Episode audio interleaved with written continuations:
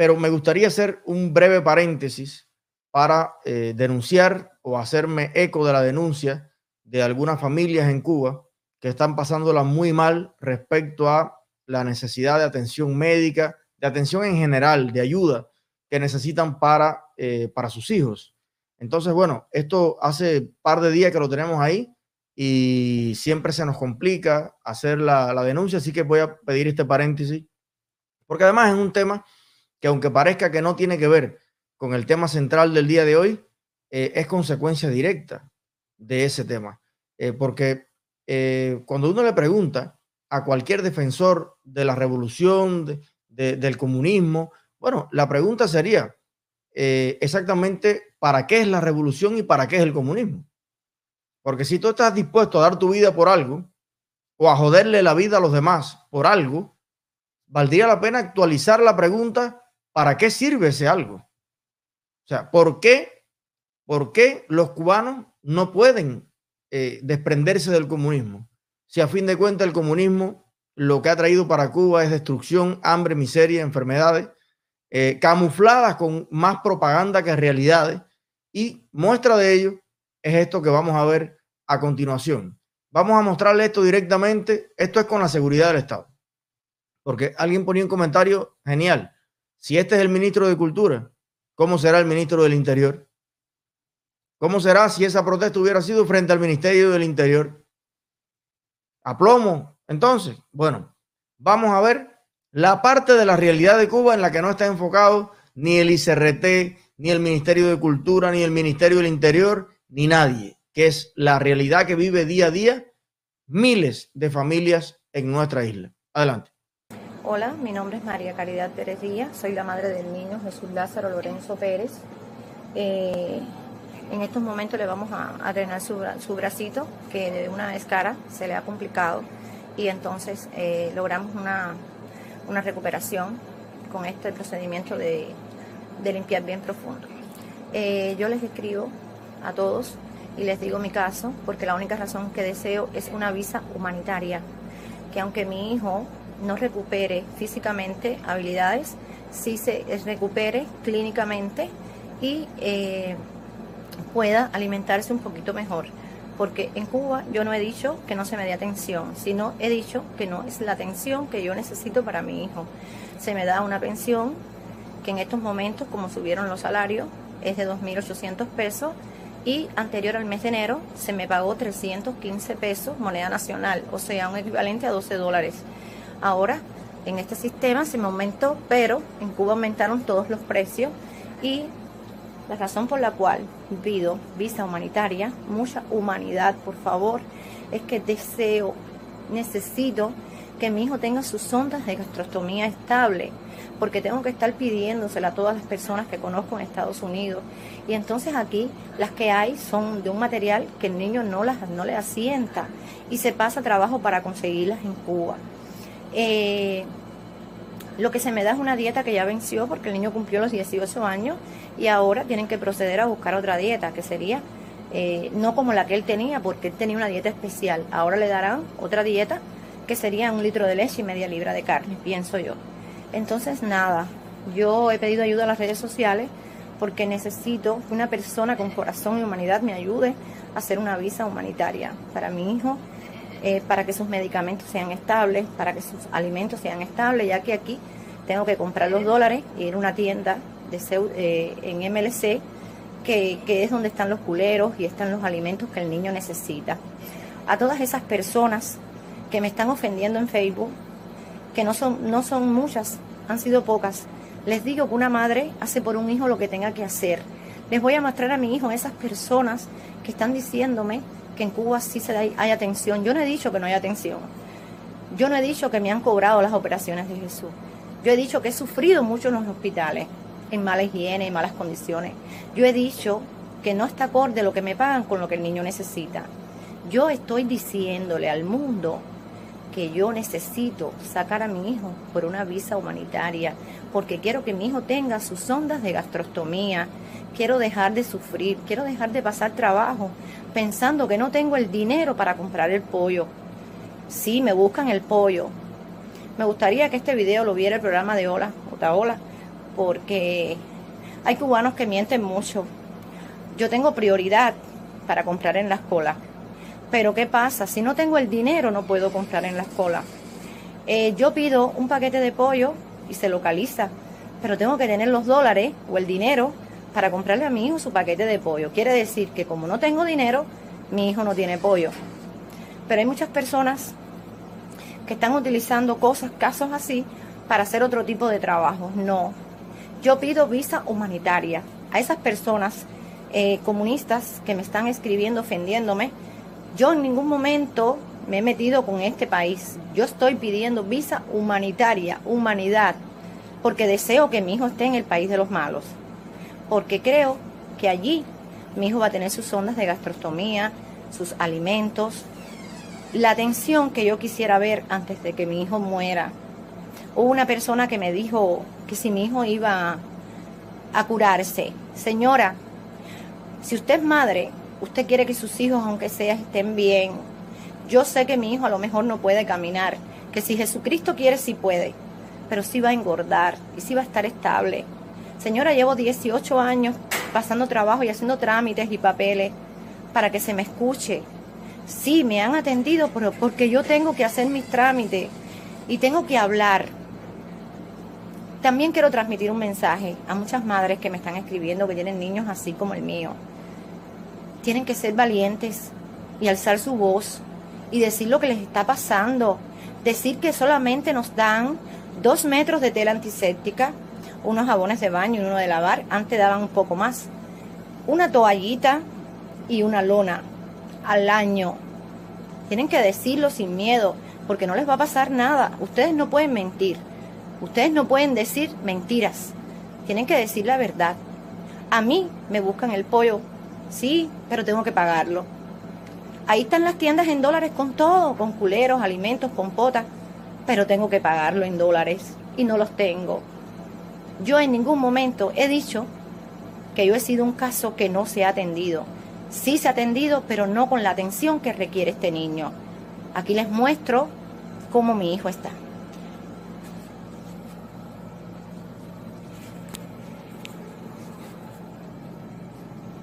en su gastrostomía, el encamamiento y la mala nutrición me lo llena de escaras.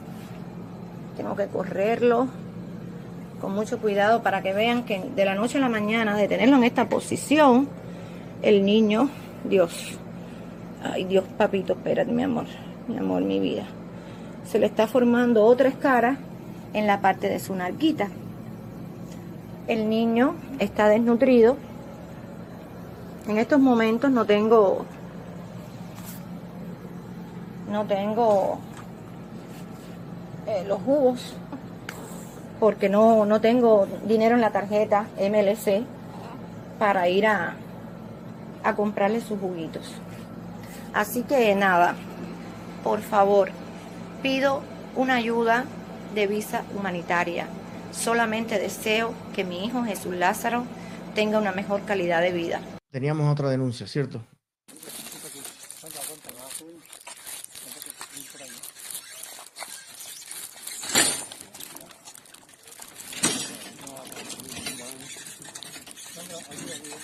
Mira, era una señora que la estaban transportando.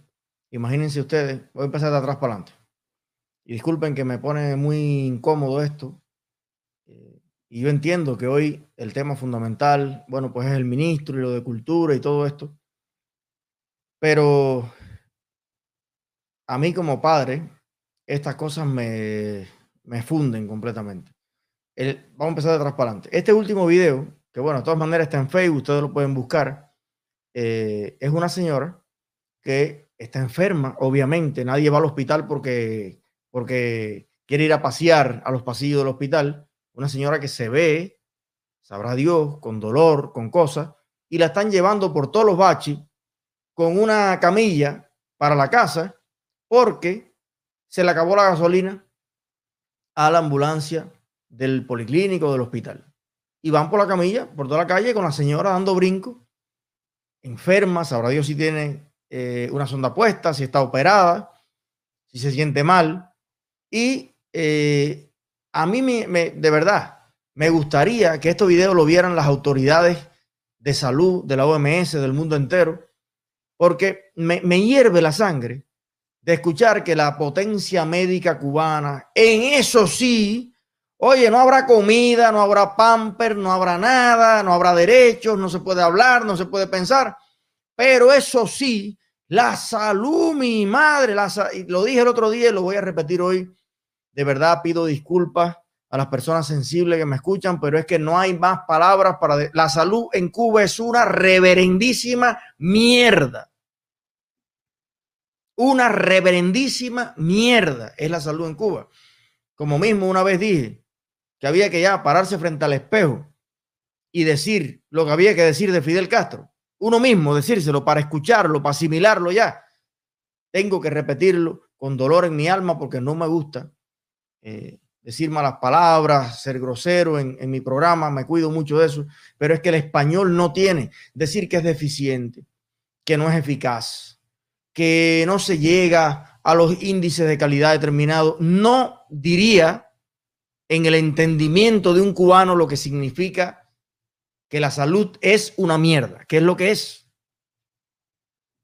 Nada está a tiempo, no están los medicamentos completos de nada, nunca está el personal completo de nada. Los hospitales son una caca completa. Le falta el falso techo, los baños no funcionan, la comida de los médicos es una reverendísima mierda. Y básicamente la prioridad que tiene el sistema de salud cubano para los comunistas hoy es vender, vender en el mundo la fuerza de obra, la mano de obra cara no podemos hablar de mano de obra barata. Venden muy cara la mano de obra al país que quiera comprar mano, mano de obra, pero lo que le pagan a los médicos es una reverenda mierda también. Y todo esto distorsiona completamente el sistema de salud cubano. Ellos dicen que no puede haber en Cuba un sistema de salud privado al lado del sistema de salud público para el que pueda, para el que pueda eh, acceder a, ese sistema, porque sería, imagínate, un referente. No todo el mundo pudiera ir allá, pero es que las misiones médicas ya son ese referente. Diciendo los médicos se fueran a trabajar al sistema privado, no es que los médicos están también para salir de misión, como es obvio. Y no están para estar en un policlínico en el campo comiéndose un pedazo de burro con un agua azúcar, ahí atendiendo a personas que no tienen ni para comer porque los médicos también son seres humanos, también son jóvenes, también son personas que tienen hijos, que tienen una vida, que se le está cayendo la casa, que quieren mejorar. Y todo esto, esto combinado es una, es, una, es una bomba, es una cosa explosiva, que quien la sufre es precisamente el que más lo necesita. Es ese anciano, es el pueblo, es la gente que necesita un, un buen servicio de salud, pero sobre todas las cosas, las madres y las familias en general, de niños como este que vimos en el video. Señores, yo les voy a decir algo. Yo tuve, Rachel y yo hemos tenido la suerte inmensa de tener una niña que prácticamente no se enferma. O sea, en tres años hemos estado dos noches en el hospital simplemente observando porque vimos, bueno, eh, hace poco que tuvo esos dos vómitos que tuvo, ya no, no le pasó más nada, no sabemos si fue un virito, una mala digestión, y ni me acuerdo de qué fue la vez anterior, en tres años. Pero solamente esa noche que estuvimos allí, es indescriptible lo que siente un, un padre, una madre en una noche en el hospital. Es esa inseguridad de no saber qué le pasa o qué le sucede, o si mañana va a amanecer mejor, si va a volver a, recuperar la vitalidad, la sonrisa. Es una sensación que sentirla nada más que por unas horas, uno no piensa en comida, se te va el hambre. si no te lo recuerdan, no tomas ni agua. Uno quiere estar ahí pegado. Ahora con el tema del COVID nada más dejan estar uno solo. Imagínense, la última vez estuve yo solo con Elisa. Entonces Rachel afuera del hospital, ahí durmiendo en el carro. Es, es terrible. Y fue unas horas, dos noches en tres años. Yo no me puedo imaginar lo que significa 19 años o 18 años que lleva esta madre. Y yo, vaya, y observar comentarios de personas que si la mujer tenía las cejas hechas, que si hay que no sé qué, que no sea descarada, que no sea, señores, hay que ser muy hijo de, de, yo no sé qué cosa. Para usted basarse en que si la estética y la no sé qué y lo otro, y, y separarse por un segundo de lo que es el problema fundamental que esta madre está denunciando. Mira, dice eh, Fantoma Saiz, el comunista arrepentido, ese soy yo. Ese soy yo. No me ofende que tú me digas comunista arrepentido. Es lo que soy. Esos pocos años que en mi niñez o mi, mi adolescencia apoyé el comunismo, me arrepiento, es de las únicas cosas en la vida de las que yo me arrepiento aún sin saber. Aún cuando yo no tenía ni siquiera la mayoría de edad, ni de la madurez de pensamiento, y lo único que había era comunismo. Aún así, sabiendo mi, mi inocencia de niño que se la respeto al mundo entero, y a mí también tengo ese derecho, me arrepiento. Me arrepiento tanto de cada palabra que no la pensé yo, que me la hicieron repetir, que me la enseñaron en consignas, en eslogan, en discurso, en, en, en desfile. Me arrepiento profundamente, me da asco la inmensa manipulación que hicieron conmigo, porque era un niño bueno, era un niño estudioso, siempre era líder donde quiera que estaba. Y creo que fue un bullying político lo que hicieron los comunistas conmigo y con tantos otros niños y jóvenes a lo largo y ancho del país. Sí, comunista arrepentido y bien. Dichoso el que se arrepiente de eso. El que yo no puedo entender es el que después de ser grande de entender y ver el mundo, no se, no no se termina de arrepentir. Pero como les iba diciendo, esa madre realmente merece medalla de oro. Medalla de oro, medalla de oro. Y, y, decía, bueno, que no tenía ni un peso en la tarjeta de MLC. Nosotros nos la vamos a arreglar para, no podemos, no, no podemos eh, sustituir la responsabilidad que el Estado debe tener.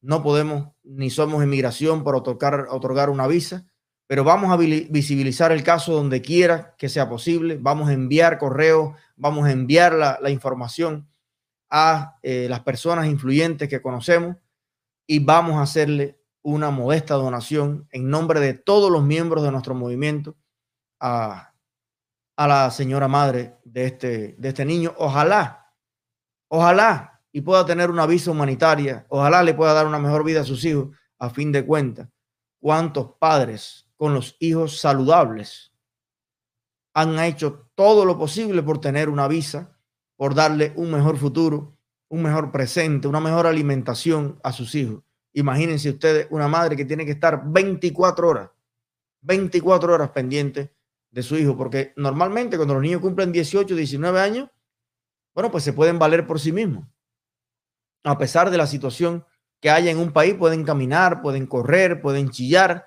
pero imagínense tener un hijo por el cual usted va a tener que velar todos los días que viva el niño.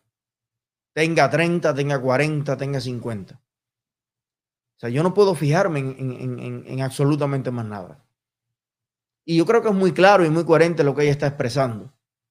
Ella no está diciendo, no, a mí nadie me ha atendido, a mí nunca me han... No, no, no, no. El problema está que la asistencia social en Cuba existe, pero es absolutamente deficitaria. Absolutamente deficitaria. ¿Cuántos pampers, cuántos white, cuántas cosas requiere un niño en estas condiciones para pasar el mes completo? ¿Usted vio eso? Dos metros de tela antiséptica para el año. El año. Una lonita plástica no me acuerdo qué era la otra cosa. Señor, eso se gasta en un día. Una libra de carne al mes. Una libra de carne al mes. Es una cosa loca. Totalmente. Ni si fuera diaria tampoco. Lo hemos estado aquí expresando en todos estos días. En todos estos días. Con casos concretos. Esta muchacha de Tampa una de las tantas cosas por las que lamenté no, no haber podido ir a Tampa, porque quería también conocerla, felicitarla a ella, a su, a su esposo, a su novio, a su familia, a su madre que refirió que vivía cerca, porque ella lo vivió en carne propia. Y es que la realidad es que nos hemos quedado con el, con aquella, el que el cliché en la cabeza de que en Cuba está la mejor salud del mundo, pero prácticamente todas las personas que en Cuba están pasando tremendas dificultades, tuvieran en los Estados Unidos, en Francia, en Alemania, en Canadá, en Costa Rica, en Perú, en muchos lugares, en Chile, acceso a mejores tratamientos, acceso a los sueros correctos que lleva, incluso en la salud pública, acceso a hospitales más limpios. Usted no puede decir que la limpieza depende de Donald Trump. Ahí está. ¿Cuántas fábricas tienen los descarados estos? De los productos de limpieza y qué sé yo, que además le ponen una marquita, unos inversores franceses y te lo venden en dólares todo. Además, después les roban y no les pagan a los de Suchel, a los de Camacho S.A., a los de no sé qué, y vuelve de nuevo a carecer Cuba de todas las cosas, de champú, de desodorante, de perfume, de creolina, eso no me acuerdo cómo se llaman los productos de limpieza, que además cualquier cubano que tiene los cubanos tienen aquí, aquí en Jayalía, hay 20 mil fábricas de productos de limpieza. Rey Chávez lo que tiene de productos de limpieza es a dólar, a dólar, a kilos. Puedes comprar allí prácticamente galones de cosas de productos de limpieza de la mejor factura en Rey Chávez. ¿Y por qué todos esos productos de Rey Chávez no están a lo largo y ancho de Cuba y en todos los hospitales para que estén limpios? Porque no le sale de su santo dolete a gente como el ministro que da bofetones.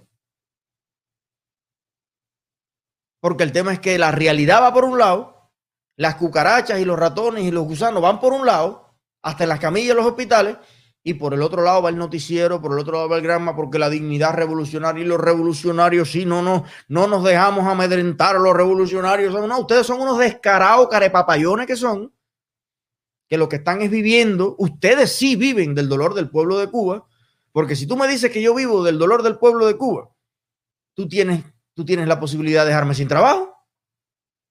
Hoy mismo, si tú quieres, Raúl Castro, despídeme, por favor. Si yo vivo del dolor del pueblo de Cuba, Raúl Castro, haz que yo me muera de hambre. Termina de causarle dolor al pueblo de Cuba. Si yo vivo de que en Cuba haya una dictadura, déjame sin empleo, por favor. Desmonta la dictadura que tienes en Cuba para yo quedarme sin empleo, para no tener que comer. Por favor. Entonces los que viven del dolor del pueblo de Cuba son los que mantienen esa dictadura ahí. Y entonces quieren que esa madre, que ese padre, le den una tontería al año, una bobería, que a fin de cuentas eso no cuesta ni 30 dólares al año, ni 20 dólares, que es una merienda, es un café, Ah, no, pero con eso quieren que el pueblo esté sumamente agradecido, porque eso lo informan para allá, para la UNICEF, para todos lados. Aquí ningún niño está desamparado. Bueno, pues están parcialmente desamparados todos los cubanos.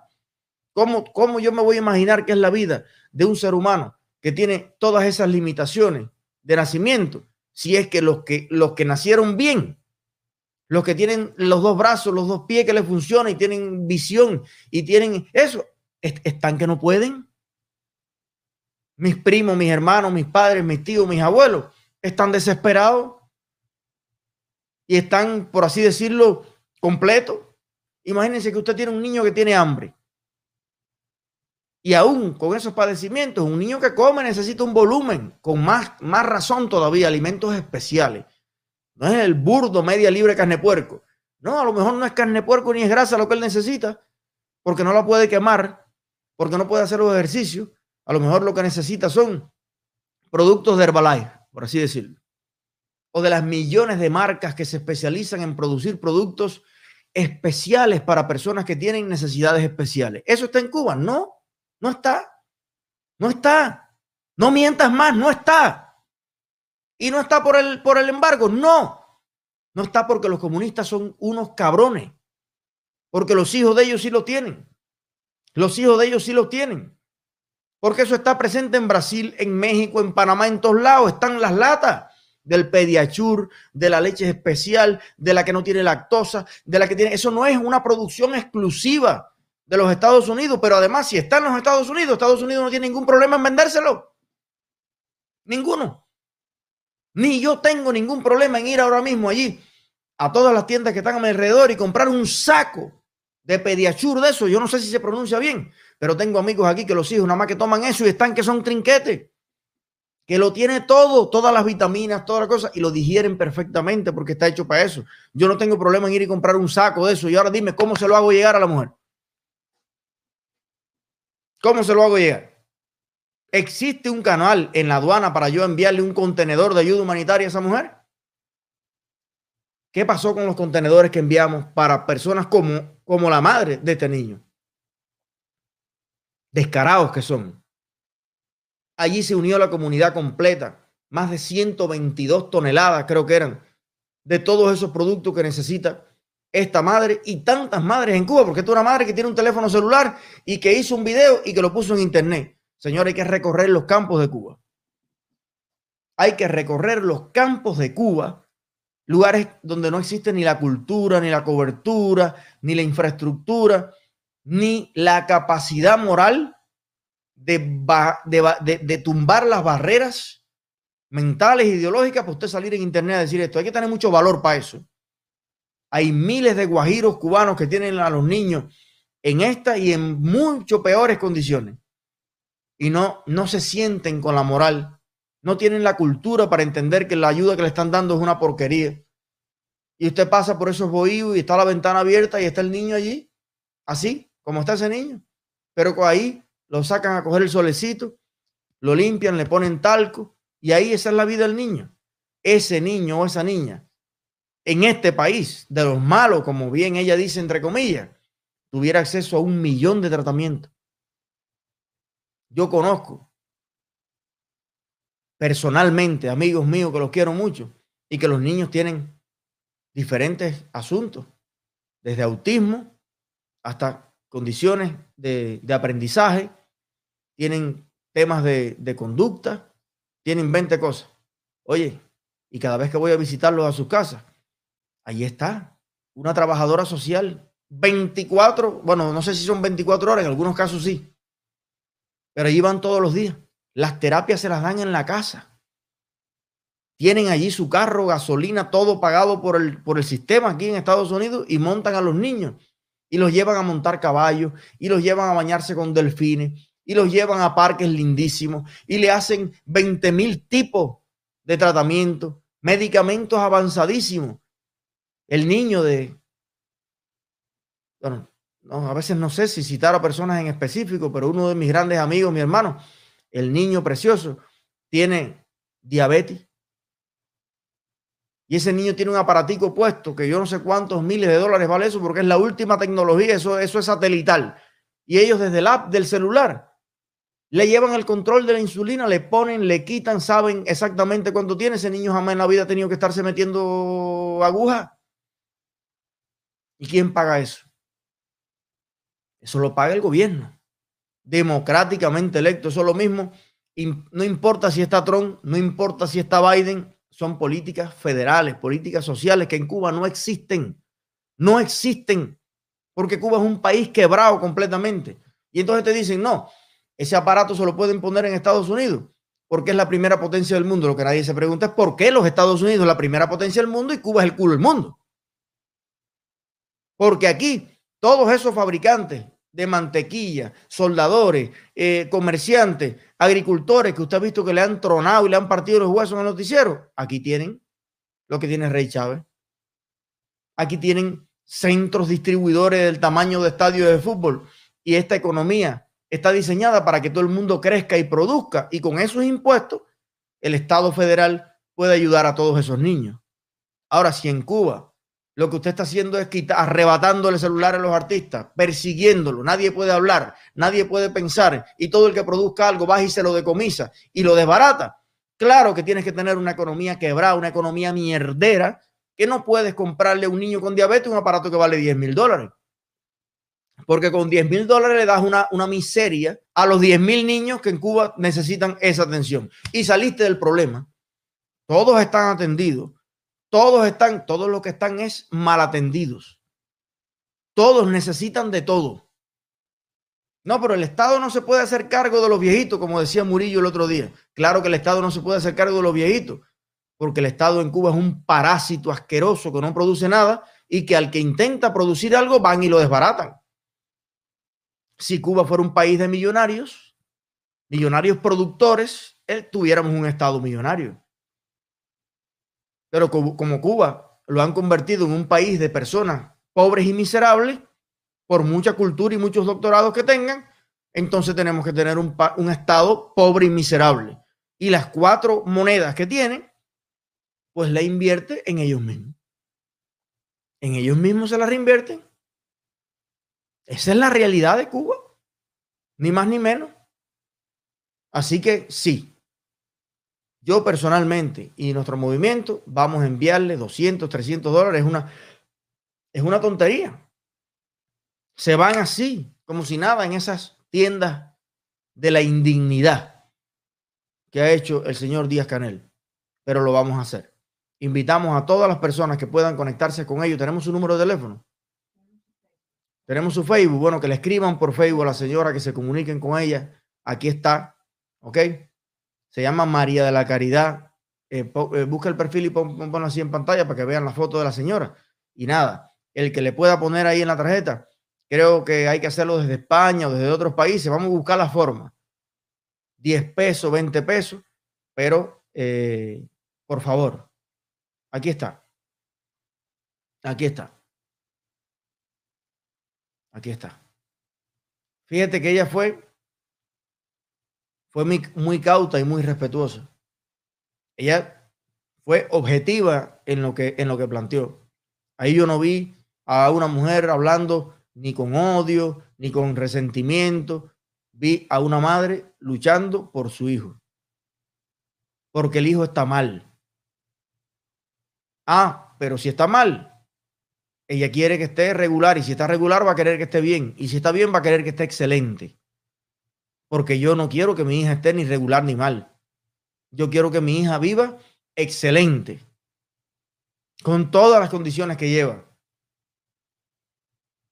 y por eso le respeto tanto el derecho a ella también para pedir para su hijo lo que sea necesario. Y entonces, bueno, yo veía algunos comentarios y decían, pero ponte a trabajar. ¿Tú te imaginas? ¿Tú te imaginas qué clase, nivel de, de oscuridad y bajeza hay que tener en el corazón? ¿Cómo va a dejar a ese niño solo, esa madre? ¿Para ir a hacer qué? ¿Para ganar qué? ¿Para dejar a su hijo con quién? Yo entiendo que en Cuba hay mucha gente, a pesar de, la dictadura, que son vagos, que son recostados, que como los tienen, como también lo hay mexicanos, como también lo hay españoles, como también lo hay suecos y hay americanos. No hay, no hay país con más arrecostados que Estados Unidos. Gente que nació aquí con idioma, con pasaporte y con todo y vive la vida recostado. Pero hay que diferenciar una cosa con la otra. Cuando nace un niño en estas condiciones, y la humanidad lo recibe. No hay trabajo más, más, más importante para esa madre que poder dedicarse por entero y con tranquilidad a darle a su hijo la mayor eh, calidad de vida.